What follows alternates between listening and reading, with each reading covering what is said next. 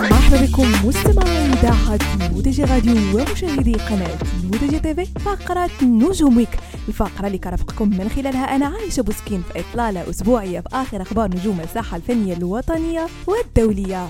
وبداية مستمعين مع الفنان المغربي سعد المجرد والذي انطلقت يوم الاثنين في باريس محاكمته بتهمة ضرب شابة واغتصابها في غرفة فندق سنة 2016 على هامش حفلة له في العاصمة الفرنسية. ومن بين الشهود الذين قدموا إفادتهم رجل أمن بالفندق حيث صرح بأنه عند هرب المشتكية من الغرفة لحقها المجرد وأقفل عليها الباب.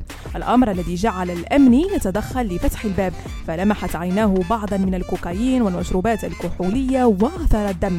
مضيفا أن مدير أعمال المجرد وقتها حل لاحقا بالغرفة وشرع في تنظيفها بينما دخل المغني المغربي في حالة هستيرية عند اقتياده من طرف الشرطة وأخذ يصرخ أنا فنان أنا نجم. وظهرت غيث العلاكي زوجة سعد بجانبه طوال مدة المحاكمة وشكلت له سندا ودعما حقيقيا طيلة فترة أزمته.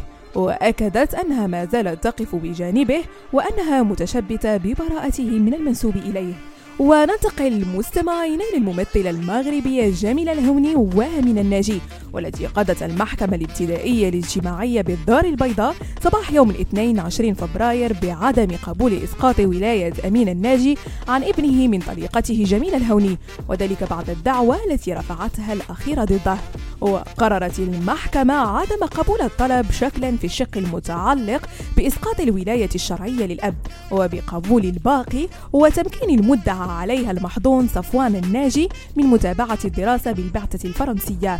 من الجدير بالذكر أن جميل الهوني قد رفعت شهر دجنبر دعوى قضائية لإسقاط ولاية طليقها أمين الناجي على طفلهما البالغ من العمر حوالي 12 سنة مطالبة بالحصول على حكم استعجالي للتصرف في الأوراق الإدارية لابنها القاصر الذي يعيش معها وتتكلف برعايته منذ طلاقها.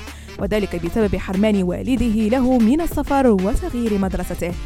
ونختم مستمعينا فقرة نجوم Week بالفنان المغربي حاتم عمور والذي أطلق على قناته الرسمية عبر منصة يوتيوب أغنيته الجديدة التي اختار لها عنوان هيا.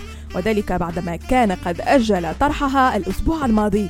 وكتب كلمات أغنية حاتم عمور الجديدة الشاعر شمس فريكلان أما التوزيع فتكلف به زين الجوادي في حين أن مهمة إخراج الفيديو كليب تولاها المخرج محمد أمين الأحمر وقرر حاتم عمور تأجيل طرح الأغنية الأسبوع الماضي تضامنا مع ضحايا الزلزال المدمر الذي ضرب كل من جنوب تركيا وشمال سوريا.